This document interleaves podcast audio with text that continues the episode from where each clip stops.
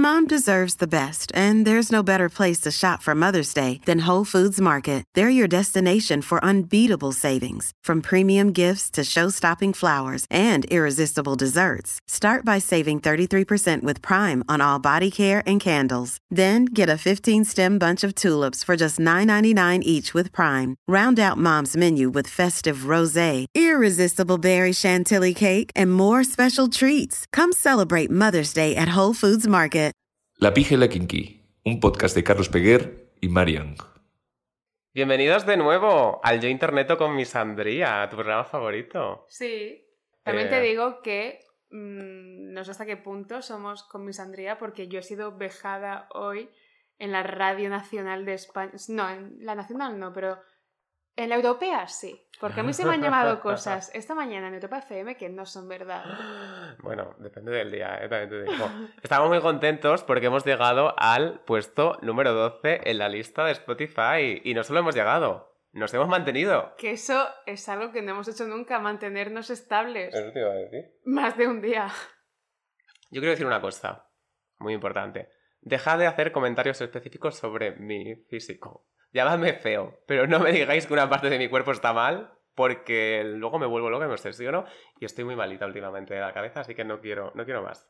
Y justamente venimos a hablar de esto, de cómo funciona la salud mental, o mejor, de cómo no nos funciona la salud mental. Exacto, insalud mental. Por cierto, tenemos un coffee para nuestros Qué oyentes. risa, me dijo Carlos ah, un día, me dice, hacemos un coffee para el podcast. Y dije, tío, no puedo quedar, estoy trabajando en la oficina. Pero claro, yo no entendía, yo en mi mente de No, pero- señora de 45 años, que es madre de dos hijos y está afiliada a las juventudes del PSOE, no entendía que, bueno, juventudes ya con, 14 con 40 años no, pero es que tengo un alma muy joven. Ah, no entendía que Coffee es KO barra FI, que es una aplicación Es co- como, una, como un Patreon, como una aplicación de estas de micromecenazgo, por si nos queréis dar dinero. Hostia, Básica- micromecenazgo. Se llama así, se llama así, ¿eh? Pero es como súper... Es como renacentista Es bonito, a mí y me gusta. metafísico sí. a la vez. mi- Micromecenazgo. Bueno, pues es coffee.com barra la pi- pija kinky, no la pija, sino pija y kinky, que podéis, pues, a, a partir de un euro podéis dar lo que queráis y así pues podemos comprar unos micros que nos suenen... O yo me puedo comprar muebles en Wallapop. No, no, vamos a, vamos a, vamos a no, invertirlo no, es coña, si vamos a invertir en cocaína y en micros. y en mejorar el podcast, también comprar una cámara y dejar de grabar con el móvil, que encima grabamos con un iPhone de los que tienen botón todavía, o sea, esto, esto es la prehistoria. En fin, ¿tú qué tal estás, querida mía? Yo llevo sin estar bien desde... Yo quiero hacer aquí, quiero romper una lanza a favor de toda la gente que puede escuchar este podcast. Ah, creo que coincidimos todos en que llevamos sin estar bien desde 2014. No sé qué pasó en 2014, pero todo el mundo dejó de estar, mal, de estar bien Se en 2014. separó One Direction. ¿En 2014? Creo que fue en el 15, pero bueno, da igual, a veces hay que sacrificar los hechos por eso. Yo, yo estoy fatal, yo estoy, estoy como una puta cabra, la verdad. ¿Y sabéis por qué estamos mal? Estamos en parte mal por vosotros. No vosotros concretamente, sino vosotros, entendiendo vosotros como la comunidad de Internet, que es... mm, es nuestro café Gijón. Es nuestro ¿Se- café Gijón. Sí, es nuestro El- café comercial. No, Café Gijón es donde se, donde se reunían... La generación del 27. Creo que es del 27, no estoy segura, ¿eh? Pero es como... Un poza- Esto es un poza cultural. Esto es, vamos, Somos, qué vamos. listos somos. Esto, Nieves con Costrina, si quieres venir al podcast, por favor, a pijakinky.gmail.com No sé quién lo has dicho, pero bueno, si quieres a venir. trabajar en la serie, es muy bueno. Trabaja en la SER, Sí, no como claro, sí. nosotros. Nosotros trabajamos en otra cadena. Que no vamos a decir porque no nos pagan. La he dicho antes. No, la has insinuado, que no es lo mismo, es muy diferente. Bueno, el caso, que estamos muy mal, que estamos hasta los cojones de vivir en la época de Internet y en la época de que una persona con la potestad, que se cree con la potestad, que ni siquiera la tiene, de hacer un hilo de 70 tweets muy largos, encima con comas. Tío, o tienes 18 Encima con años comas. o utilizas comas. Las dos no puede ser. Yo, pero cuando- con mi pregunta de cómo estás, no era algo tan general, era como, ¿cómo estás ahora mismo? Hay algo más general que preguntar que cómo estoy. No, pero digo en plan, ¿hoy? ¿Hoy como, hoy, hoy, como- hoy, bueno, no responda mejor. No, hoy no voy a responder. Yo, yo ayer... Sin presencia de mi abogado, Que por cierto, mañana es el día del abogado. Sois unos ¿Eres tremendos consciente hijos de que de esto sale el domingo? Bueno, el, el 3 de febrero es el día del abogado. El que tengo aquí ¡Qué colgado. abogado! Sois Yo- unos hijos de puta. Estás, estás agresiva. Estoy proyectando. Me estás proyectando. Estoy proyectando. Eres el cine proyecciones de Calle Sí, Fuencarral. Sí, sí, sí. Se grabó en ti la tercera temporada de Paquitas Salas. Yo ayer, yo ayer, es que ayer tuve una epifanía, y por epifanía me refiero a echarme a llorar en el sofá de mi casa. Porque Hostia, pues yo tengo muchas. ya, Tengo sí, una epifanía siempre a las 2 de la mañana, además. Tengo una Estefanía, como Christopher. No, es la isla de las tentaciones, eso. O sea, no- no. Eh, yo ayer llegué a mi casa, después de 12 horas fuera de casa, me había levantado a las 5, había salido de mi casa a Pero el las... culo te la hinco. Estamos Em- graciosas. Es un, es un podcast, pero no es un podcast graciosas hoy. adulto. Es- cultural, pero también... Es un podcast de rimas. Hemos dicho el abogado, el que tengo aquí colgado, el 5 por el culo de la inco. Todos los clásicos, todos los clásicos. Que yo ayer llegué a mi casa después de 12 horas fuera, me senté en el sofá y tenía que hacer cosas. O sea, no era en plan me siento en el sofá después de 12 horas fuera y me voy a sentar a ver eh, una serie. No, Eh, llegué y dije, guau, tengo que abrir un documento de Word. Y me eché a llorar. Me eché a llorar abriendo un documento de Word. La gente que tiene que abrir un documento de Word, yo esto lo digo de verdad, tendría que estar subvencionada por el Estado. Yo Sí. no, no, no, no vivo igual desde que tengo que abrir un documento de Word y no me dejan utilizar la fuente en la, que, la, la fuente que quiero, ¿sabes? Porque yo antes estaba en el colegio y es como, "Guau, voy a hacer un trabajo sobre los reyes católicos y me ponía pues. Cla- Me, me ponía papyrus, me ponía una que era como muy pijita, que era como daba vueltitas. Te ponías una que eras como muy pijita. Sí, luego me puse una muy kinky, Ah. gracias.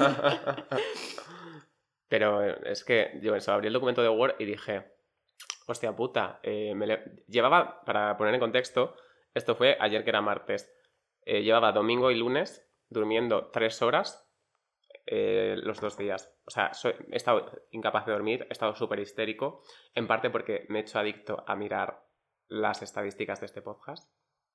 Esto es muy, Ah, esto es súper triste confesarlo, pero No, no, yo también. O sea, es como, o sea, al fin y al cabo, el equivalente... soy vulnerable. Es el equivalente a mirar cuánta gente ha comentado en tu post de Instagram. Sí. Ah, quiero decir una cosa. Aquí se dijo en el episodio anterior que la vida es llorar en un 100 montaditos. Y el 100 montaditos nos ha contestado, bueno, lo siento mucho, me equivoqué. La vida es como llorar en el Four Seasons de Madrid. De hecho, en la suite pres- presidencial del Four Seasons de Madrid. La vida es llorar en el diverso. La vida es llorar en el diverso también. La vida es llorar en un trabajo en el que te paguen 4.000 pavos al mes. Mm. Así que si alguien... La vida es llorar. La vida... La vida es llorar en la temporada nueva de Élite. La vida también es llorar, un... es como un poco llorar dominada a los Goya por el premio a la mejor actriz, puede ser. Revelación. Revelación. La vida es todas esas cosas. de- Sí, así que si alguna de estas cosas que hemos dicho que al fin y al cabo son la vida y todos lo sabréis, nos quiere hacer una call, Una una, call, llamadita, tenemos un meeting. Pues eso, pero eso, que estamos bastante mal, tío, Estamos como todo el mundo. No nos creemos con la potestad suficiente como para decir que estamos peor que el resto del mundo porque sabemos que estamos Yo en- estoy peor que el resto del mundo. Yo veo, Yo creo- yo, yo ahora que está cerca la Semana Santa, veo a Jesucristo en la cruz y yo he sufrido más que él. No se acerca la Semana Santa, es principios de febrero. No sé cuándo es la O sea, de hecho, Santa. está más cerca San Valentín, que me parece una Viva- vejación. Viva Dios. Me parece una vejación Viva. mucho mayor San Valentín que matar a Cristo. A mí me gusta. ¿Sabes lo que.? También te digo que en Semana Santa no puedes ir a Tagliatella. En, en San Valentín sí. Nosotros no Yo pode- personalmente no puedo. No podemos ir a, ir a. Tagliatella nunca de hecho, porque no estoy más cerca de que me crucifiquen que de ir a la Tagliatella con mi novio. A ver si empiezas a expiar tus pecados. A ver si mueres tú por la humanidad. No te metas con Jesús. Esto es un podcast del Opus Dei, ¿eh? Este podcast, en realidad, es un podcast subvencionado por el Opus para introducir de nuevo en la sociedad los valores de la monogamia y el amor romántico. Es mentira. Lo patrocina la Inquisición. ¿Cómo somos? En fin, ¿cómo estemos? Bueno, estaba contando mi historia de estar muy triste. Llego yo ayer a mi casa, eh, llegué a las 7 después de haber empezado a trabajar a las 6. Y llegó mi amigo... A ver, a las 7 de la mañana, a las ¿vale? 7 de la mañana. Ah, vale, que no se estaba entendiendo. Vale, no, no, no. A las Llevo 7... trabajando unos duros 60 No, minutos. no, no, yo trabajo en un morning... Bueno, Con un break para un coffee. A ver, trabajo en un morning show que empieza muy temprano, entonces me levanto es muy un temprano. morning show. ¿Te te puedes creer, que esto te lo digo en serio, ayer me llamó mi tío y me dice, eh, tú trabajas muy temprano, ¿no? No, no, no, no, perdón, me preguntó, eh, ¿tú no estás yendo a las clases de la universidad? Y le digo, no, porque eh, mi ¿Hay trabajo... clases en tu universidad? Sí, yo me enteraba ahora, ¿Hay ¿eh? universidad en tus clases? ¿Cuál es, ¿Qué clase social es la universidad? la la mala, la peor, la, la, la clase peor. alta, la clase media, la clase baja Y la clase y de la, la... clase de la Complutense. Iba a decir de la autónoma, fíjate, cada uno con lo suyo. Ya, cada uno con sus traumas. Yo es mentira, yo no estoy matriculado a la autónoma. Jamás he hecho eso y jamás lo haré. Eh, No, no somos autónomos. no sé. No falta poco, ahora, eso te iba a ahora, decir. O sea, yo ahora. cada vez veo más acercándose el momento y me está, no me A está ver, gustando. Evidentemente, yo, yo sinceramente veo más probable acabar en Masterchef Celebrity que sacándome una oposición del Estado. Mm, Yo qué sé, tío, cada uno con la forma en la que quiera enfocar su vida. Bueno, Yo lo llevo bastante mal, así que ¿puedo, tampoco- puedo- hablar de la conversación que tuve con mi Sí, tío. habla de tu tío. me dice, ¿no estás yendo a clase? Le digo, y le digo, no, porque eh, tengo cosas que hacer. Y me dice, pero entonces, ¿qué haces por las mañanas? Y yo, ¿trabajar en un morning show? O sea, el, el concepto morning show creo que va implícito que es por la morning. ¿Morning show o morning show? Es, eh, para, yo creo que es más morning. Es morning show. Para la gente que no tenga este nivel de inglés académico como De- nosotros, de- Siwa. morning, sí, igual. Sí, igual. Ah, sí, on en francés y C1 en las Canarias. no, en las Canarias está dos. No, B, B2. C1. Vale. Segundo. ¡Anda! Pero esto, que me hizo mucha gracia. Pero bueno, ayer llegué, aparte de llamarme mi tío y flipar con la pregunta que me hizo, eh, mi Y la compañero... pregunta que me hizo, ¿cómo estás? Yo, ¡eh! ¡Eh, hijo de puta! ¿Me ¿Cómo me dices eso? Mamá, me meto yo en tu vida. ¿Para qué me preguntas que cómo estoy? Hostia, de verdad. Llegó Rodri, que es mi compañero de piso barra amigo. Si digo compañero de piso parece que es una persona ajena, pero no es amigo mío. Y me dice, eh, ¿qué tal estás? Y le digo, fatal. Hostia, el Rodri, ¿cómo está, eh? El otra Rodri, que perso- hijo de otra puta, persona ¿cómo se intrusiva. atreve a hacerme...? Ya está bien de preguntar Pero cómo estamos. hizo una cosa que me gustó mucho, que es que sin preguntarme, me echó una copa de vino y me la puso en la mano.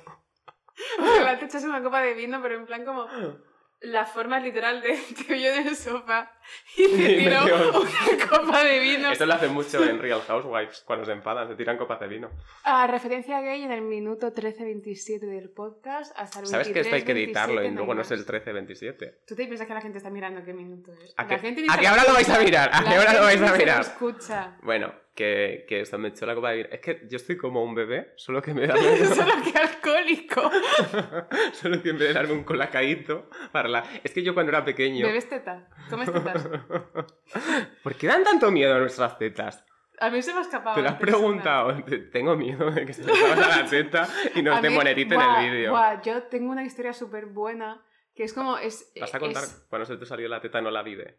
No. Ah, vale. Esta es ya lo he contado yo, se le salió es- una teta no la vive. Esta es mi historia más sorrentino. Que se me salió una teta en mitad de la capilla Sistina explicando. Hostia, es verdad.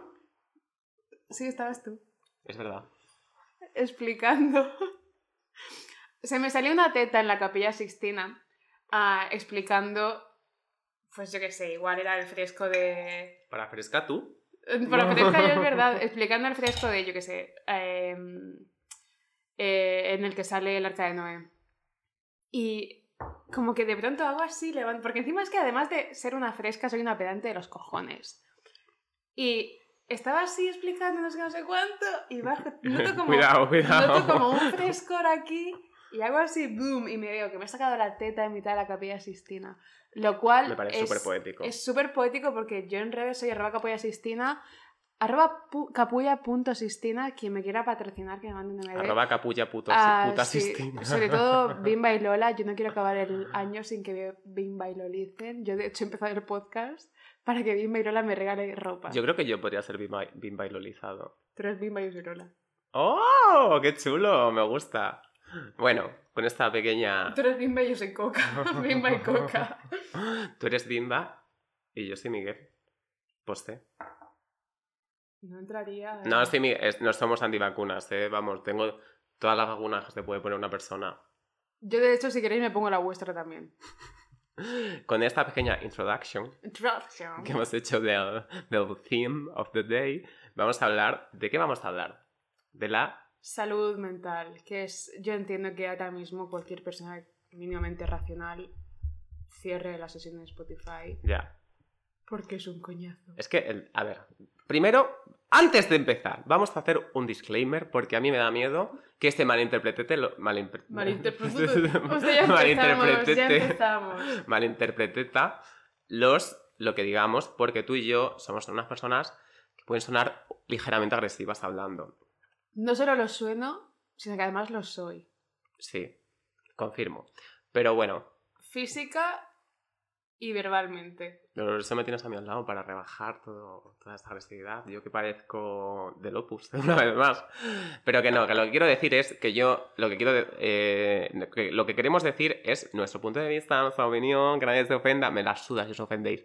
Pero, independiente, independientemente de esto, entiendo que nuestros oyentes, queridos oyentes que nos han llevado al puesto 12 de Spotify, entienden y tienen en- como el- son gente culta y leída. Que no os cagáis encima. Que o no os sea, cagáis lo único que queremos es que no os cagáis encima. No, Y que tengáis un mínimo de raciocinio, de verdad. No pedimos, o sea, no os pedimos, como dijo Sergio Dalma, no pido que me bajes la luna. No sé si la canción, ¿no? no sé de qué me estás hablando. Bueno, yo qué sé. Ah, que tío, que de verdad, que por favor, que un poquito Yo no de... te pido la luna. Ya Sí, me ha venido, es eh. verdad. Ah, bueno, no, pues lo que sí. yo, lo que pedimos es, lo que pedimos es que entendemos que el discurso de la salud mental, tal y como está hoy en día en la sociedad y en la gente culta y leída, como nuestros oyentes, que es gente culta y leidísima, es Y que Con carreras y universitarias. con carreras universitarias. eh, he visto la franja de edad en nuestros oyentes y la mitad son de entre 18 y 22, así que más o menos. Hostia, por favor, deja de escuchar esto. Si eso no es nuestra edad. Por eso, por eso, por favor. Solo quiero gente desde 30 para arriba. Bueno, que, que eso, que entiendo que sois personas que sabéis la importancia de la salud mental, que ir a terapia está súper bien, que obviamente salud mental pública, gratuita y todo eso y todas esas cosas que dice ¿A favor o en contra de la salud mental? a favor de la salud mental, pero a En favor, contra de la física. pues un poco, con lo que hace con nuestro ritmo de vida, la verdad que un poco. Pero eso, que entiendo que vosotros eh, sois personas listas, que sabéis que la salud mental es súper importante y hay que cuidarla y todas esas cosas. Dicho esto, me voy a cagar en la salud mental durante el resto de 40 minutos de programa. Eh, no sé cuál es. Me- María Ángeles se ha ido a echar una cerveza y me está preguntando que cuál es. Es que tengo, vale, a ver, tengo en mi frigorífico medio melón y como tres cervezas. Medio melón. el ¿Medio que melón? ¿Lo has a- abierto? El que vamos ¿Has a abrir. abierto ese El que melón? vamos a abrir en este podcast. No, esto no es gameplays. Vale, también una última cosa que quiero decir. Si creéis que la terminología que usamos, si creéis que no decimos cosas correctas, os digo por favor que no, no nos lo digáis. Es que nos va a dar igual. O sea, nos importa una mierda. Esto es una conversación entre amigas y conocidas, como el programa ese fascista de la 2. Una vez más, ah, vuelvo a decir que somos una persona de Badajoz y otra persona de Cartagena. No No. sabemos conjugar los Somos- verbos. Nos importa tres mierdas que utilicemos una mala ver, terminología. somos de Badajoz, Suficiente que puedo decir terminología sin... somos de Badajoz y Cartagena. Somos literalmente del tercer mundo. O sea, que podemos equivocarnos y ser De todo hecho, lo tontas que queramos. Que te va a salir una teta, Que no que se te lo estoy no diciendo. se me sale una Te teta. puedes poner una pincina. Bueno, eso que es la salud mental. Guau, La no, salud no. mental, la salud mental. Yo me ha gustado, hay una frase que he escrito y me ha gustado, que es que lo que quiero reivindicar es mi derecho a estar completamente ida de la olla. Yo esto también estoy de acuerdo contigo en el sentido de que a veces estoy mejor si me dejan estar mal. En el sentido de Mm. que se ha creado una concienciación en Internet de tienes que siempre luchar por estar mejor, tienes que forzarte a estar mejor y si no intentas estar mejor, vamos a ir a por ti. Vamos a localizar tu IP y vamos a acabar con tu puta familia y vamos a quemar tu casa. No, con tu madre no.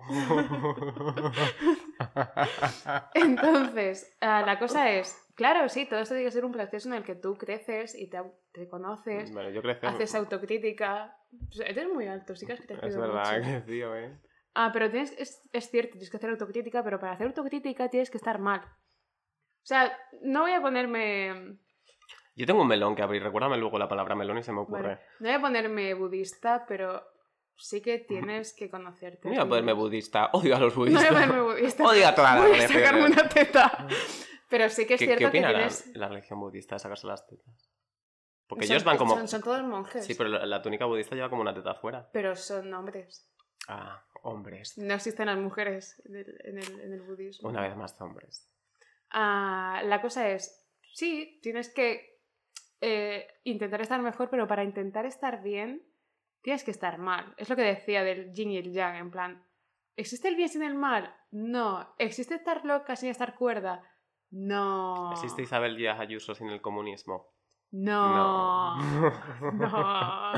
Yo tengo una pregunta para lanzar al aire. Si es ¿Cómo... de Ayuso, no la digas, por favor. Estamos en contra de Ayuso, ¿eh? Menos. no estamos en contra de Ayuso. Estamos en contra de Ayuso, pero... Pero no, no, es coña, estamos es en contra de Ayuso, pero me hace mucha gracia. Claro, sí. Es que está fatal. Una persona que no aboga por la salud mental, Ayuso. Es que- Ella efectivamente ha aceptado que está ida de la olla y le da igual. ¿Podéis, por favor, hacer lo que os corresponde como audiencia y hacer que este podcast le llegue a Ayuso? Ay, sería súper para que venga divertido. bien invitada a la pija y Que- la kinky. saber- Para que sean la pija la pija y la kinky la kinky. Porque yo creo que Ayuso también se mete unas farlopas que flipas. No te voy a... O sea, no quiero decir dónde vivimos, pero Ayuso vive muy cerca de aquí. Y es que sé dónde vive. O sea, vive muy cerca de aquí. Hemos dicho mil veces el nombre del barrio. Este barrio es como mi pueblo de grande. Coño, ¿y qué quieres decir? ¿La calle? Es que estaba a punto de decirla, se me ha ido así de cerquita por eso. Pero bueno, ¿cómo? La pregunta a responder, ¿cómo conociste tú el A tu término? madre. ¿Cómo conociste a tu madre? Cuando saliste del coño y estaba ahí apretando. No me puedo creer que hayas dicho. O sea, las veces que se ha dejado a mi madre esta semana en Es programas eh, radiofónicos. Voy a decir, voy a decir una cosa de bastante graciosa y es que esta personita de aquí y yo el otro día caímos en la cuenta de que la frase de la canción de Rigoberta Bandini, Ay mamá, que dice tú que amarraste bien tu cuerpo a mi cabeza con ganas de llorar pero con fortaleza y dice constantemente mamá, mamá, mamá, Y dijimos, que de hecho se llama Ay mamá. dijimos, oye, ¿tú crees que esto va por un parto? Yo de hecho voy más allá y digo que esa parte de la canción va por un parto de estos que salen complicados porque se enreda el cordón umbilical al cuello del bebé. Y por eso dice lo de tú que amarraste bien tu cuerpo. Esto de amarrar, o sea, al fin y al cabo el, cordón umbilical es parte Rigo- del cuerpo. Rigoberta Bandini, persona que ha ido a muchos podcasts, si quieres venir, sería muy Rigoberta divertido. tronca. Sería muy divertido. Rigoberta. La pija, la pija y la kinky. Y si te traes a Esteban, pues la pija, la pija, la, La kinky pija. y el kinky.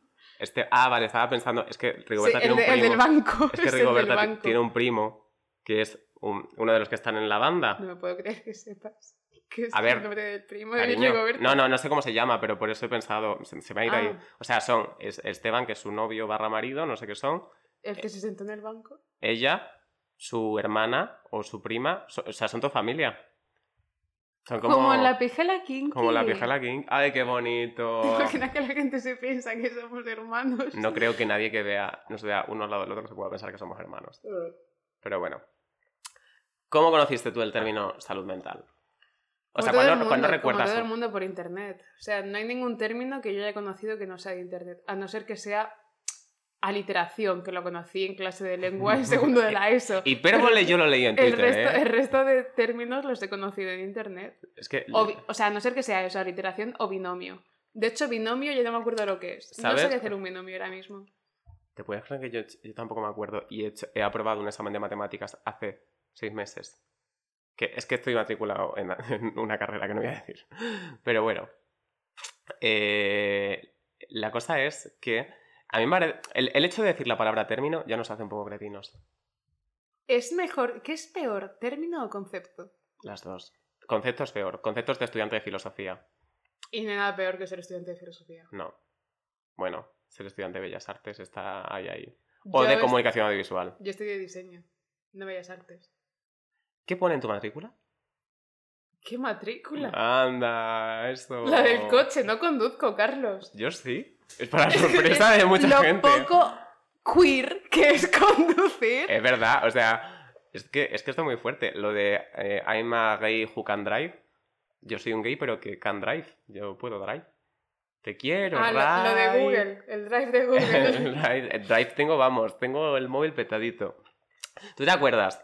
Sí, te No. acuerdas, pero te lo- es que me, cuenta, me encanta. La depresión me ha hecho borrar todos mis recuerdos de aquí al lunes. Literalmente, el otro día me preguntaron por algo del instituto y digo, wow, no tengo ni un solo recuerdo de estos seis años de mi vida. Y que siga así, porque como me vengan, a mí me, ha- la, con la depresión me hace una cosa, me hace, me hace a mí, me sigue en Twitter. Pasa una cosa que es muy graciosa, que es como que tengo muchísimos recuerdos súper reprimidos, sobre todo desde el año 2020, que para mí fue literal, esto lo digo, no voy a entrar en detalle. 200. 2020, 2020, cariño. Hostia, chaval, ¿cómo estamos con las mates? 20, o sea, el, no voy a entrar en detalle, pero para mí, para que os hagáis una idea, la pandemia mundial fue lo menos grave que me pasó en 2020. O sea, en 2020... eh, eh, En el 2020 empezó una pandemia mundial y eso fue lo más lógico que se sucedió. Sí, O sea, literalmente. si a mí me cogen como a mí, yo de, 2000 de 15 años, y me dicen, te va a pasar esto, esto, esto, esto y esto, y además va a haber una pandemia mundial, yo Dices, diría- ¿pero esto? la pandemia mundial, ok, vale, es que remedio, pero el resto tiene que pasar de verdad. Es que me parece súper... O sea, bueno, yo el, el otro día... Bueno, el otro día no, estos últimos meses me han estado viniendo como recuerdos que tenía súper reprimidos de cosas que pasaron en 2020 y como en sitios súper raros. Estaba en el supermercado, vi a alguien que me recordó a otra persona que... y de repente estaba llorando en el súper, en el pasillo de los congelados. La depresión es que es un poco como comerte un pastel de marihuana, tío. O sea, te despierta cosas... Nunca he comido pastel de marihuana. No, yo tampoco. No, pero, o sea, es que es algo que me da hasta como asco pensarlo. Te digo en serio, ¿eh? Es como... A ver, sabes que no la masticas de verdad, ¿no? Estoy en contra de la marihuana. O sea, Yo hago hubo, un statement desde hubo aquí. una frase que dije que no no sé. la digas, no la digas. No la digas. Por favor, te lo estoy pidiendo. Vale, no la digo. No la digas. Eh, la- yo estoy en contra del consumo de marihuana y estoy en, en contra... Desde la pija a la kinky nos posicionamos en contra de todo aquello que se fume y no se compre en un estanco. Ah, vale, puedo decir, salen como 20 cigarros en la intro, o sea. Pero que estoy en contra del consumo de marihuana porque es muy antiestético. O sea, estoy en contra del consumo de marihuana por la gente que fuma marihuana, no por la marihuana en sí. O sea, la marihuana me da igual, es como que está ahí. Es verdad, o sea, la marihuana... La mujer no tiene la culpa. María no tiene la culpa de que seáis unos hijos de puta. Es que, la- es que además la gente que fuma marihuana como que basa toda su personalidad en fumar marihuana y como que te dice, a mí la marihuana me curó la depresión, mira, ve- me vas a comer los huevos. O sea, es me que vas igual a si, comer si- los huevos. Si la marihuana te curó la depresión, lo que te pasaba es que te habían cancelado la suscripción al Rubius. Y no, y no es que tuvieses depresión, tío. A lo mejor simplemente sea- eres un puto cretino. En fin. ¿Tú te acuerdas? He dicho, ¿tú te acuerdas que hemos empezado a hablar y no he terminado la frase? ¿Tú te acuerdas de Twitter en 2014? Que era un espacio rarísimo. Porque en Twitter en 2014... Ahora está como más... Era como una sala del jabo, o sea, Twitter Tío, en 2014 era una sala del jabo. Yo me acuerdo de Twitter en 2014 que había como unas dinámicas muy extrañas de que estábamos como nosotros, que éramos niños. Éramos niños, Sí, o sea... sí, te- sí. Y luego estaban como gente de... Se te ha salido la teta. Sí, me ha salido la teta. Voy a tener... Me cago en... El minuto 30. Voy a pixelarlo en el vídeo o a ponerte un Creo que se me ha salido la teta. Es que llevo diciéndolo desde que hemos empezado. Se te va a salir una teta, ponte otra. Te he dicho que te tienes que poner, soy de un. Ay, un hombre que está trabajando conmigo que me está diciendo lo que me tengo que poner. Si alguien, por favor, es puede... que no quiero que demoneticen el vídeo. Hay un hombre que está intentando utilizar mi cuerpo para ganar dinero.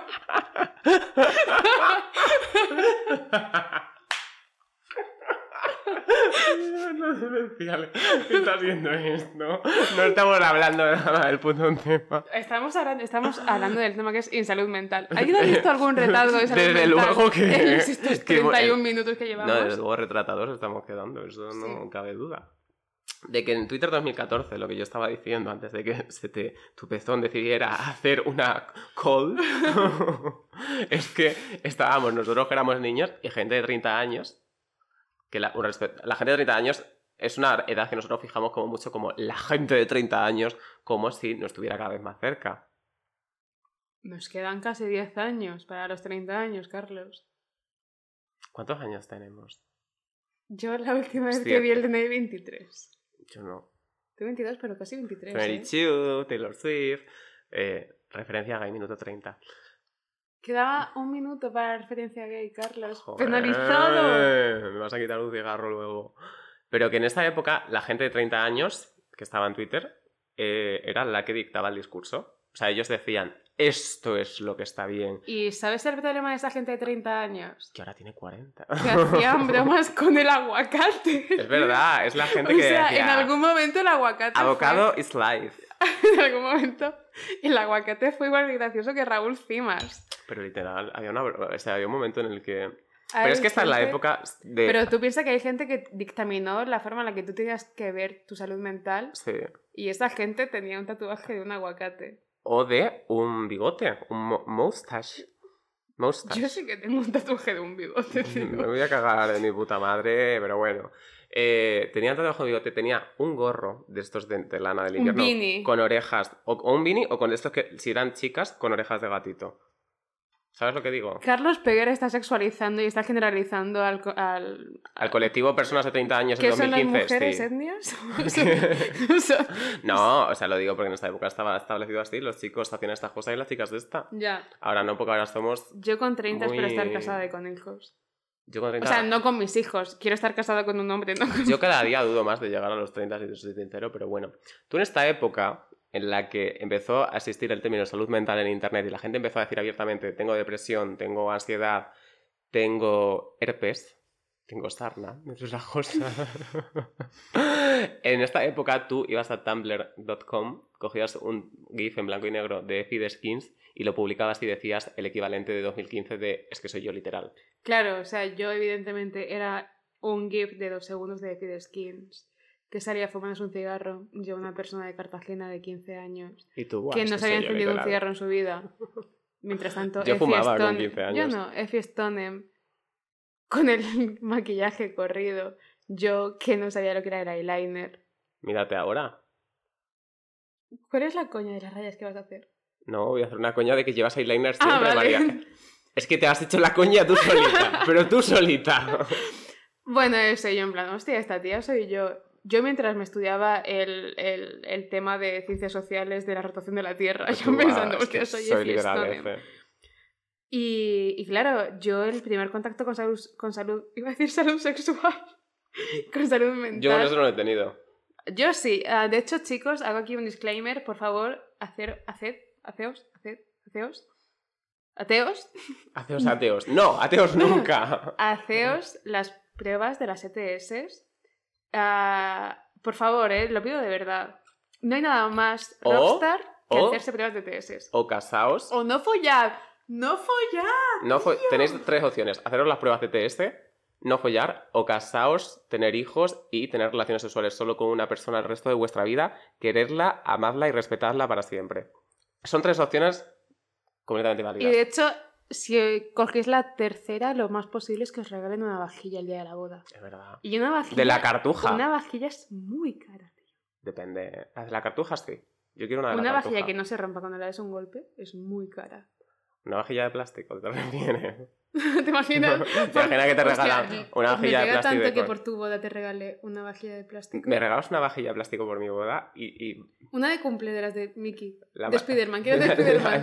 la- la manera de la que te pegó una puta paliza en mitad de- del... Siempre que tiene que llamar la atención, tío. Incluso el día de la boda quiere... Es que, no, lo mejor de atención. todo es que yo le digo, mi, mi boda va a ser todo en beige y tonos tierra, porque son los únicos tonos que van conmigo y con, con mi forma de ser y con mi estética.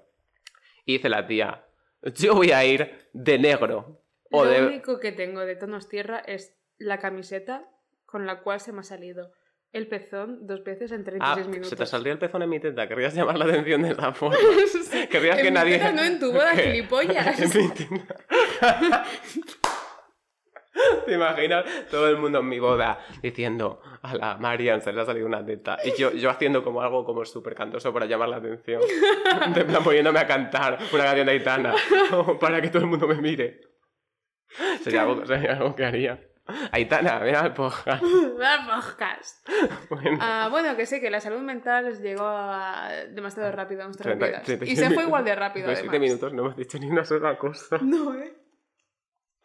Bueno, en esta época en la que había gente que dictaba lo que estaba bien y lo que estaba mal, no como ahora que ha cambiado muchísimo, Ya. eh, se empezó a hablar del tema de salud mental, a, entre comillas, normalizarlo y la gente empezó a decir, eh, se puede hablar de que estás triste, se puede hablar de que tienes ansiedad y todo eso.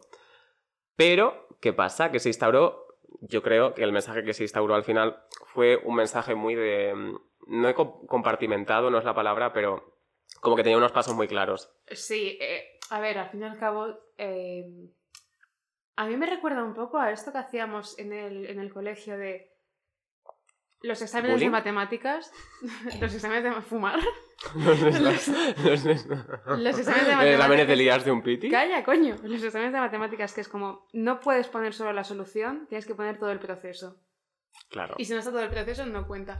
Pues con la salud mental un poco lo mismo, en plan, si no has vivido lo mismo que yo, que es lo que se ha, lo que se ha establecido como el...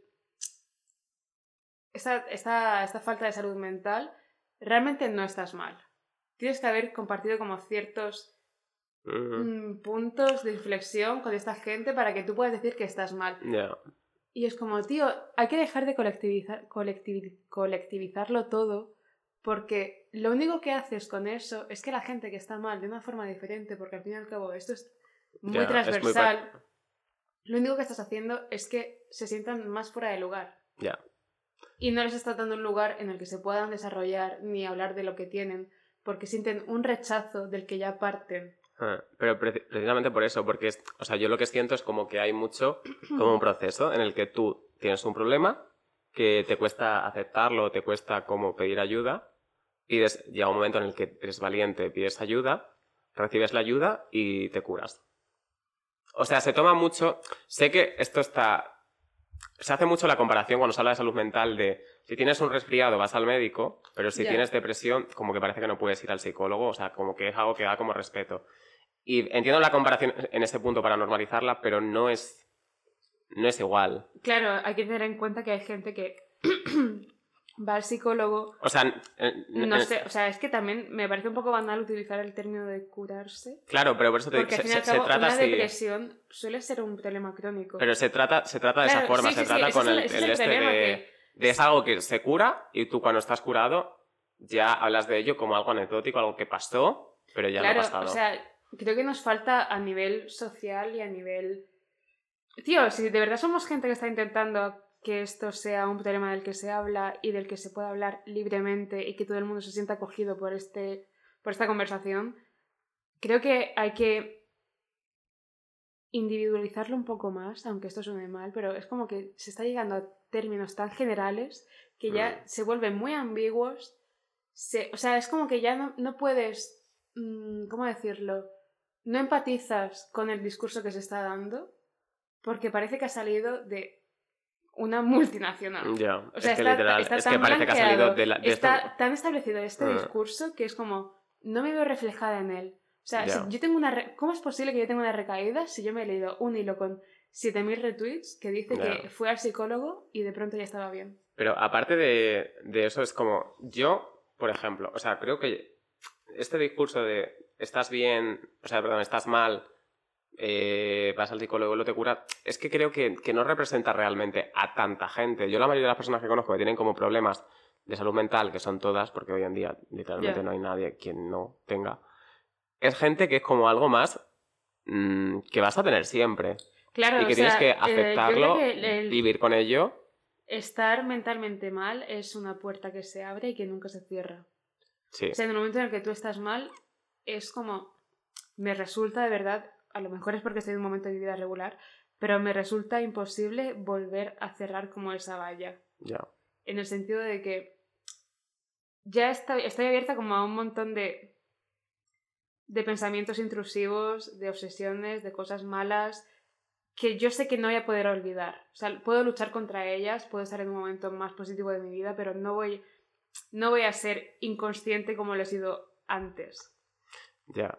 Por eso precisamente que lo que decía de que yo quiero decir, cuando tú eres una persona que aceptas que estás regular, no voy a decir mal, voy a decir regular. O sea, de, yo ahora mismo considero que estoy regular. Sí, Bueno, estoy, no estoy ni mal ni bien, estoy en el punto sea, de soy una persona con tendencias, obviamente, depresivas. También es que no sabemos, o sea, no somos objetivos porque todos hemos estado peor en algún punto. Sí, ya, total. Entonces, yo ya no sé Como si no te discernir la línea de comparas con estar el- bien y la línea de estar mal. Ya. Pero por eso de que como siempre lo comparo con el pasado, digo, ahora estoy regular, pero ahora mismo estoy regular, pero estoy estable, a pesar de lo que digo, de que ayer me eché a llorar a las 7 de la tarde en el sofá de mi casa por abrir un Word. Pero estoy en un punto de mi vida que es bastante como estable, pero soy una persona triste. Eso es inherente a la personalidad. O sea, no puedes luchar contra ser una persona triste. Pues parece que, que sí, que hay que luchar contra el ser una persona triste, tienes que... Pero es que eso hasta qué punto, o sea, ¿cuál es el... También es cierto que en qué momento hemos dejado que nos implanten como ritmos de vida y ritmos de crecimiento personal, gente que no conocemos, gente que no tiene que, que tener ninguna Ya. potestad sobre nuestra vida, que simplemente es, era mayor que nosotros. En el momento en el que os hicimos Twitter, nos pareció muy bueno lo que decían, y a partir de ahí creamos un pensamiento en torno al cual se ha articulado todo nuestra vida. O sea, esta mentalidad que existía como en 2017 de hay que deconstruirse. Sí. Yo me, di- yo me he dado cuenta cuando dejé Twitter que era, vale, todo lo que yo pensaba que me estaba deconstruyendo, realmente me estaba construyendo en torno a otras A unas a ideas otras que no, eran, que no eran mías. que no eran mías, que eran totalmente impostadas, que de hecho eran contraproducentes porque no me servían de nada. O sea, si yo, por ejemplo, me encuentro en un debate, ah, todo esto que yo sabía con 17 años o que pensaba saber no me serviría de nada porque no sabía argumentarlo, porque yo simplemente me había leído un hilo y yo había pensado que esa Ya. era la razón. A- aparte de ya de cuando tenías 17 años, el discurso que hay como ahora de en torno a la salud mental, todos los, perdón por la palabra, que es literalmente terrorismo esta palabra, influencers. Ah, influencers y wokes, las dos Ya. cosas, que es como, por ejemplo, María Pombo. María Pombo es mi persona favorita del mu- María Pombo, yo te juro que amo a María Pombo. No, y esto vale, lo digo, vale, vale, sí, sí, sí, lo digo sin ninguna creo. ironía de que yo estoy creo, seguro de, que yo y María Pombo seríamos mejores amigos. Todo el mundo, nadie lo pone en duda. No, nadie lo pone en duda, desde luego. Pero eh, María Pombo y la gente de ese tipo que sí que como ha empezado a hablar del tipo de, de salud mental es mucho de lo que hemos dicho antes de estás mal, vas a terapia y te curas. Y ahora este- y siempre como que hablan del tema... Uy, le da una vuelta... oh, da- eh, hablan del tema de la salud mental como... Cuando te hablan de este tema dicen, ahora estoy súper bien. Y recalcan el que ahora están súper bien. ¿Sabes lo que digo? Que es como... Sí. Yo no he dicho en mi vida ni una sola vez que estoy súper bien. Yo he Convencido. dicho, o sea, yo nunca he dicho estoy súper bien, simplemente he dicho estoy mejor. Y a eso hay que darle más prestigio del que le damos a día de hoy. Ah, está súper. Hay que darle más prestigio al decir Estoy mejor que al estoy estoy mejor o estoy estable. Porque es que yo esto lo hablamos el otro día, tomando algo en Hola Vide, como no, de que yo, sinceramente, he llegado a la conclusión, y no creo que sea un discurso derrotista, no creo que sea un discurso triste, no creo que sea nada, sino- simplemente creo que es un recurso, un discurso realista, que es lo que no es muchas veces eh, el discurso que nos venden los influencers y todo eso. Es que esa es otra cosa. Sí, bueno, perdón, sí. que es el, el decir estoy estable y lo que yo quiero en- a lo largo de mi vida no es estar ni bien ni mal, yo lo que quiero es estar estable. Sí. Y Sí. creo que es, es muchísimo más realista con mi realidad y no solo con la mía, sino con la de muchísimas personas. O sea, creo que hace más bien el decir vas a ser una persona triste siempre, pero puedes llegar a estar estable, que el decir tienes que salir de las cosas que tienes, porque hay, hay muchas veces que las, los- las enfermedades mentales o los problemas mm, de, de ánimo y todo eso que tiene una persona no son algo solucionable, son algo intrínseco a su personalidad. Es que eso es otra cosa. O sea, yo, por ejemplo, si yo experimento como un momento de euforia, un momento de felicidad. Euforia, Sí, de con la serie. Zendaya. No, de la que ganó, de la que ganó Eurovisión. De euforia. Ah, pensaba que decías Chanel y digo, ¿qué tiene que ver eso ahora? Si no ha ganado todavía. Va a ganar. No, va a ganar Ana Mena. La cosa es, ¿Ana Mena se ha presentado para representar a, a Italia Claro. en Eurovisión? Llevamos de, hablando de esto en el trabajo toda la mañana. Bueno, como os habéis dado cuenta, yo no hago mucho caso al trabajo. Hostia, yo pensaba que esto era como una- un festivalillo de Italia. No es un festival, pero... Bueno, te estaba enterando que era un festival. Pero el, el festi- el ganador del festival representa a Italia en Eurovisión. Estamos hablando de San Remo, por si no era obvio, pero Ah, bueno, la... Ah, Rómulo y Remo. ¿Por eso se llama así? no había querido yo a eso, pero puede ser. Bueno. La cosa es... Hostia, ¿de qué estábamos hablando? Yo estaba diciendo lo de que voy a estar regular toda Ah, la vida. vale, sí, perdona. Que ah, llega un momento en el que cuando tú, experimen- cuando tú intrínsecamente eres una persona triste y experimentas como momentos de alegría o de euforia, eres mucho más frágil porque piensas, esto se va a acabar. No sabes cuándo se va a acabar, pero se va a acabar y es como, Dios, estás como en una cierta tensión de decir, voy a volver a estar fatal. O sea, no, puede, no puedo permitirme estar alegre.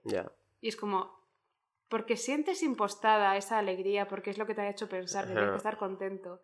Es como cuando la gente va a terapia o toma antidepresivos, que es como, evidentemente de pronto no estás súper contento, no estás súper feliz, no ves la vida con arcoiris y pajarillos, simplemente puedes funcionar. Que al fin y al cabo, y funcionar- sintiéndolo mucho, es lo que hay que hacer. Literal. Funcionar. En, O en- sea, en podemos el mundo... partir de que hay un problema de base y un problema sistémico y eso está muy bien, pero Eh. yo lo que quiero es funcionar. Ni siquiera quiero estar contenta, quiero funcionar. También hay un discurso que me toca mucho la polla con respecto a esto y es el de... ¿Quieres, vas al psicólogo y te arreglas para volver a funcionar en el sistema capitalista? Mira, me, la encan- me encanta el puto sistema capitalista. Tío, o sea, Quiero funcionar en el sistema lo siento capitalista. muchísimo, no quiero ponerme como gilipollas, pero sois retrasados. O sea, ¿en qué momento en tu cabeza dices... Es que literal. "Mm, voy a salirme de esta realidad en la que vivo? Y lo pones en Twitter. o sea, lo O sea, siento, pero alegro, no, no puedes quejarte del sistema capitalista en Twitter. me alegro No, quiero sonar que esto suene, no quiero que esto suene como este típico discurso que te decía de, Buah, eres comunista pero tienes un iPhone. Pero eres comunista y tienes un iPhone. O sea, tan comunista no serás, amor. No, a mí, a mí lo del iPhone me importa una mierda, pero... Y lo del comunismo y también. lo del comunismo también. Vamos, que- Pero lo de. Quiero, quiero funcionar en sociedad teniendo en cuenta que me he criado en esta sociedad y literalmente toda mi autoestima, valía como ser humano, eh, forma de verme a mí mismo, forma de la que ven los demás, depende de esta sociedad. Sí, quiero funcionar en esta sociedad. ¿Es un puto problema? Twitter.com. Me importa una mierda. Me importa una mierda porque yo salgo de twitter.com y toco la hierba. Claro, sí, o sea, ¿Sabes? vosotros Si tú vives en twitter.com, pues eh, good for you, Olivia Rodrigo. Ah, la gente que pone como un montón de tweets con La gente que pone un montón de emoticonos de plantitas, de mariposas, todo esto, cuando luego salen a su casa y Yo se que- alejan dos metros y se dan cuenta de que el wifi no les llega, Que vayan a la cárcel. ¿siguen andando o vuelven? Porque es algo que todavía no entiendo. O sea, de hecho, nunca me he encontrado en la vida real una persona de Twitter. Una persona que siga como... El discurso este tan potente que tiene en Twitter. Es que el- En la calle no es tan... Es que Ahora por algo será. para mí fue un shock esto, ¿eh? Lo de descubrir como que la gente de Twitter no tiene el discurso de Twitter fuera de Twitter. O sea, que la gente... O sea, li- literalmente todos somos problemáticos y todos somos personas. Es lo que he dicho horribles. antes, todos hemos hecho coñas feas que nunca diríamos en una red social, pero con nuestros allegados y nuestros círculos cercanos todos las hacemos. Porque es humano, porque está, o sea, Pero ¿sabes quién el hombre, el, el hombre es un lobo para el hombre, ¿Tú crees? sin duda. El hombre para mí es... El hombre lobo. El hombre, el hombre para mí es miseria y decepción.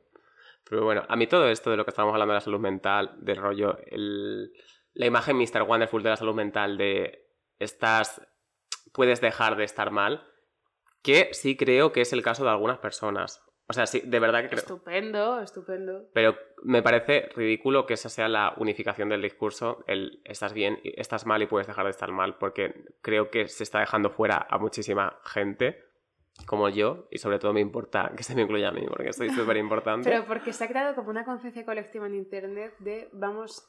O sea, Internet es un poco fuente ovejuna, de vamos todos a una y es como... No, tío, o sea, tú piensas que la raíz de los traumas de cada uno proviene de una situación muy personal y muy individualista y colectivizar todo esto y generalizarlo supone una lacra social y además un problema bastante sistemático. Porque que la si persona haces- va a tender a pensar wow, vale, toda esta gente está mal, pero yo también estoy mal y no, no puedo relatear, no puedo empatizar con ciertas cosas que ellos comentan. Evidentemente no, porque la raíz de un problema siempre va a ser muy propia a tu persona y a tu contexto social Y más de, de- y a lo que has mental. vivido. Y es como, en el momento en el que tú lo estás intentando generalizar a nivel ya sea sociedad o generación, igualmente es un error porque ya estás como dejando en, en, Ujú. en- en un borrador o en, en el tintero un montón de cosas que son muy importantes para el análisis de por qué está mal esa persona. A mí lo que me jode de este discurso, principalmente, es que me hace sentir súper fracasado. Sí. O sea, me hace sentir que yo he hecho los deberes, yo he reconocido los problemas que tengo, he, he puesto de mí para solucionarlos y no Es se han claro. solucionado, pero he aprendido cómo a sobrellevarlos. Pero Es yo no, yo no puedo decir se han solucionado, porque sinceramente la conclusión a la que he llegado es que X cosas de mí, como que soy una persona que mm, tiene ansiedad por cualquier cosa, que tiene tendencia depresiva por mm, porque sí, porque soy así, no, no hay otra explicación.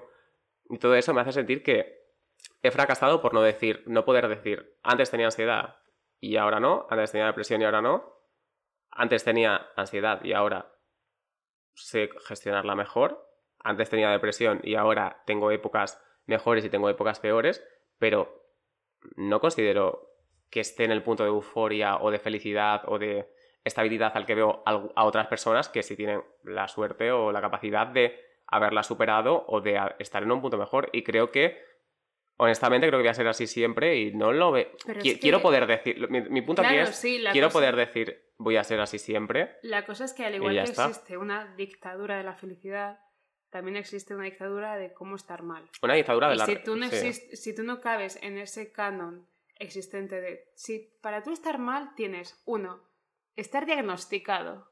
Es si que no estás punto, ¿eh? diagnosticado, no puedes decir abiertamente que estás mal. Tío, Eso es una cosa que a mí me, me Eso jode es- muchísimo. es acojonante, tío. es- O sea, yo entiendo que hay en las enfermedades que son más rollo balances químicos de tu cerebro, Claro, sí, o rollo sea... bipolaridad y sí. ese tipo de cosas, es algo completamente diferente, pues algo físico, pero algo que es como que no se puede delimitar tanto como depresión, ansiedad, etcétera, que tiene sus delimitaciones también Hmm. recogidas en, una, en un sitio, no sé cómo se llama, lo leí hace poco, pero bueno.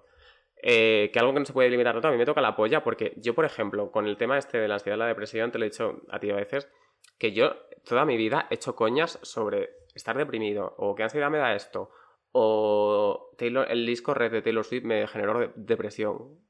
o sea, he hecho coñas con esto toda mi puta vida. Pero hubo un momento, ahora me da la sensación de que se ha desdibujado más, pero hubo También un es que somos mayores y estamos fuera de ese, de ese círculo de Sí, internet en sí, el que literalmente te carcome y esto de verdad es un mensaje. Si hay gente que nos está escuchando con 18, 17 años y está en ese, está en ese tipo de círculos, Salir. salid en el sentido de tener conciencia crítica. Si, estáis, si sentís que estáis mal, es posiblemente porque estéis mal. No, os deje, o sea, no dejéis que sea una persona ajena a vosotros La que os lo diga. la que os lo diga. Por eso que a mí tuve muchas veces la sensación de que yo no podía decir tengo depresión, tengo ansiedad, porque no tenía un papel que lo dijera firmado por una Sí. persona que se ha sacado la carrera de psicología. Y en el momento que lo tuve, digo, vale, ahora que lo tengo, ya puedo hacer las coñas. Ahora que ya tengo el papel en el que pone que tengo depresión, ¿puedo hacer coñas de Taylor Swift me ha generado depresión? Y antes no. Pero es que esto, es- a ver, esto igual suena un poco mal, pero ¿sabes a qué me recuerda un poco? A lo de a, si no muestras pruebas, el otro es inocente. Ya. Es un poco eso. Es un poco eso, o sea, ¿por qué necesito yo un papel legado, o sea, Más un papel nada- firmado por una persona que se ha sacado una titulación para que me creáis que estoy mal y pueda yo hacer coñas sobre mi estado? Literal. O sea, yo más que Porque nada. esto lleva un machaque emocional a uno mismo muy heavy. Total. O sea, yo por- es que yo recuerdo que me daba. O sea, recuerdo tener como reparo a decir, ¿qué ansiedad me genera esto? Ya. O sea, tener reparo a verbalizar que tenía ansiedad y no por el hecho de que yo lo sintiera, porque yo lo sentía, sino por el hecho de lo que iba a decir la gente, porque yo no tenía un papel que lo dijera. Pero porque es lo que decía antes, existe una dictadura en torno a la salud mental y de... mm, De cómo si no expresarse. estás firmado, you can sit with us. Ya. O sea, si no Es tienes el de papelito... la salud mental. sí, sí, sí, totalmente. Y es una putada. Porque, porque no ayuda, tío. Y porque tampoco... No creo que haya que Mm. buscar un consuelo en aplicaciones ni redes sociales. No, total, pero en ese momento. Pero en ese momento, cuando te sientes tan solo y cuando no sabes por dónde te, Cuando te sientas solo te y cuando aire, eres. tío, es imposible cuando eres- discernir sobre ello. Cuando eres joven. O sea, quiero decir, a mí, cuando hablo de esto es cuando yo tenía como 16 años. Mira, yo cuando tenía 16 años, ¿sabes quién fue la primera persona que me dijo que tenía ansiedad? ¿Quién? Mi dentista. Esto fue una cosa muy fuerte de que ¿Por, lo- por el bruxismo? por el bruxismo, porque yo Guau, tengo los dientes ves. completamente destrozados. O sea, yo tengo mis dientes son completamente lisos, o sea, no se aprecia, pero yo no tengo colmillo, mis dientes son todos tienen todos como punta roma, o sea, Ya. ninguno tiene forma. ¿Punto Roma? Punto Roma, la, La, mejor tienda tienda, en la que sí. compra la gente de más de 52 años. Mi abuela compra en punto Roma, así que Tiene más de 50 años tu abuela. Sí, Pues ya está. sí tienes, ¿verdad? Pero que eso, eh, me- es que recuerdo ir con mis padres y que me lo dijeran y que dijera, el dentista dijera, tiene que tener mucho estrés o mucha ansiedad y que mis padres dijeran, mis padres y yo, ¿eh? No les estoy culpando a ellos, quiero decirte que yo también fue el primero que dije, ¡ja! ¿Cómo voy a tener yo estrés si claro. yo mm, el instituto no estudio mucho y no hago nada y no sé qué, no sé cuánto? Ya, ya, ya. Y en ese momento yo estaba muerto de, de ansiedad porque estaba en un ambiente que no era. que no me aceptaba. Ser gay en un pueblo de. en un pueblo de Extremadura, pues os Ya, podéis esto imaginar. No lo hemos hablado abiertamente, pero Carlos es gay. Por culo. Hija de la gran puta. Pero no, de, de verdad. O sea, quiero decir, yo en ese momento tenía muchísima ansiedad por mil cosas, pero la tenía como. Entre de que no era capaz de verbalizarlo, por lo que hemos estado hablando, y de que eh, pues era una situación completamente diferente, de que no vivía, no estaba en un ambiente como liberal, pues era muy difícil. Y que mi dentista me dijera, tienes que tener mucha ansiedad para tener los dientes como los tienes con 15 años, o sea, porque tienes los dientes destrozados con 15 años, es heavy. Y esto, en parte también es por la, todo lo que estamos hablando del momento este de no poder hablar, porque yo en ese momento recu- sí recuerdo saber lo que era tener ansiedad, lo que era tener depresión, recuerdo ver a gente hablando de ello y no ser capaz de decirlo porque... La cosa de todo esto es que aunque se, aunque se hable mucho de ello, al fin y al cabo cuando, cuando lo experimentas es, es totalmente ajeno. Sí. No sabes qué es lo que te está pasando. Y de hecho, muchas veces lo achacas a una enfermedad física. Mm. Es lo que me ha ¿Sabes- pasado a mí. ¿Sabes con lo que también pasa esto mucho? Con el tema de las relaciones tóxicas. Tú te puedes saber toda la teoría y luego cuando lo tienes, No, claro, cuando lo sí, tienes aquí de, delante, Evidentemente, no lo ves. claro, pero esto es, al fin y al cabo, es, es lo que se hace o lo que te- se tendría que hacer con el activismo, que es a concienciar a la gente de que no hay ningún patrón del que tú te puedas fiar plenamente. Simplemente tienes que hacer retrospectiva a cómo la relación o cómo tu salud mental contigo mismo ha ido cambiando Mm. y ver, como ponerte puntos de inflexión, de decir, vale, ha pasado esto, esto y esto, y objetivizarlo. Y también- Porque sé que es muy complicado cuando eres tú mismo el que tiene que hacer ese, ese ejercicio, pero hay que intentar relativizarlo todo y objetivizarlo todo. Y aparte de objetivizarlo, como ser capaz de tener la conciencia para decir, o sea, como para, mm, aparte de la ayuda que puedas recibir externa de profesionales, de ser capaz de decir, eh, a mí, yo soy así o yo soy de otra forma, yo tengo tendencias a X cosas o yo no las tengo, o a, lo mejor tengo depresión simplemente porque ha habido un trauma en mi vida y luego yo soy una persona súper feliz que lo va a superar Sí. y va a estar bien. Pero ser capaz de decir, eh, soy una persona con tendencia depresiva o soy una persona que le ha pasado X cosas y tiene una depresión y que las dos están bien, pero que a mí, si soy una persona con tendencia depresiva o con tendencia a la ansiedad, se- se- ser, o sea, tener la libertad de, y sin que nadie me señale ni me mire, de decir, de poder decirlo y no sentirme culpable ni fracasado. Es que más que culpable es el la sensación de fracaso que se nos ha generado Ya, de, y de haciendo no has todo- llegado- Haciendo todo bien, Mm. como cumpliendo todos los puntos que me han no has llegado a la meta. impuesto en internet, ¿cómo es posible que en algún momento yo me haya desviado y no haya, no haya llegado al fin? Ya. Y eso te genera como una frustración contigo mismo de decir, si no puedo conseguir esto, que depende únicamente de mí, no voy a conseguir nada en la vida que, de- que, que depende de terceros.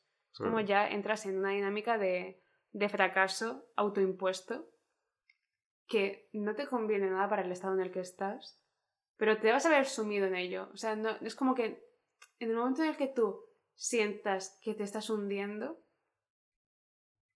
y dejas de ver como la salida, es como, vale, ya me he perdido totalmente. Si, ya no, no- si no me ha servido eh, lo que me han dicho de terapia, de y hablarlo, de incluso medicarme, es como, ¿qué me queda? ¿Por qué todas las referencias que tengo no se pueden aplicar a mí? ¿Por qué no puedo empatizar con nada de lo que está contando esta gente? ¿Y por qué hay gente con la que solo puedo empatizar en un cierto porcentaje? ¿Cuál es la parte en la que se bifurca el camino? ¿Y qué puedo hacer para volver hacia atrás y tomar ese otro camino? Porque por lo visto a esta gente le ha Mm. salido bien. Es como, es que no depende de eso, no depende de... Es, es, es muy contexto, o sea, depende mucho de tu contexto, depende mucho de, de cómo eres tú mismo, depende mucho de lo que te rodea. Y está muy bien que se hable tanto de, de la salud mental, lo que en eso también es que, es que se generalice y que se ponga como ejemplo ciertas cosas porque cuando tú pones algo como ejemplo lo conviertes en referente. Y cuando tú haces un referente se crean comparativas. Y cuando tú creas comparativas con la salud mental sé que es, es justamente lo que se evita pero tú creas mm, complejos Mm. porque es como vale entonces si esta persona lo ha hecho y yo no es porque yo estoy peor tengo que buscar otra persona que esté peor para yo hacer eso que ha hecho esa persona la salud mental no es un tutorial de YouTube. La salud mental es una mentira, no existe. ¿Alguien la ha visto? Un periodo. ¿Alguien ha visto la salud mental? Bueno, vamos a acabar ya. ¿Ya vas a Conclusiones. en el mismo sitio al mismo tiempo? Conclusiones. Eh, quiero poder estar loca y poder decir que estoy loca. Quiero, sobre todo quiero poder decir que estoy loca. Quiero Estar loca, de hecho, si lo loca. puedo evitar, lo agradecería bastante. Pero quiero Pero poder quiero decir que estoy como una puta cabra, Sí. tío. Porque normalmente estoy como una puta cabra. Y si me lo estoy callando o estoy pareciendo que estoy normal, es totalmente mentira. Porque por dentro me estoy arrancando los putos pelos. Y tiene pocos, porque con lo que el tinte que se echa... No, no, claro, también sí. te digo. Así que, por favor, de verdad. Así que mm, simplemente Ya dejar está bien con de... la puta dictadura de solo estás mal si yo digo que estás mal. Exacto. Queremos estar locas y poder decirlo. Y eso es todo. Seguidnos en arroba pijekinky. Arroba Twitter e Instagram. Twitter e Instagram. Bueno, en, la, en el ¿Y programa TikTok? solo es pijekinky en todos lados. Y luego yo soy Carlos Pegar en todos lados. Y yo soy arroba computense y arroba capulla.sixtina. Si quiere la capilla Sixtina hacer una promo conmigo, también por favor que me sí, llame. después de lo que has dicho de tu teta. Guapa. Coño, tío, de verdad, pues en Bueno. algún momento tendrá que cambiar, ¿no? Bueno. Con la fogata se arruina eso. Re- quiero recordar, tenemos un coffee co barra fi punto com barra la pija de la pija kinky, perdón, que aceptamos donaciones para poder comprar una cámara que no sea un iPhone con botoncito del 2015. Y eso es todo. Pues ya nos vamos viendo. Venga. Bueno, o nos vamos escuchando porque como hemos Que dicho, os estamos jodan. en un, buen Un- un puesto podcast. en Spotify y Podcast. queremos hacerlo mejor porque ante todo esto lo hemos hecho para que yo pueda conocer a King Gutiérrez y además ganar dinero. Venga. Venga, Chao.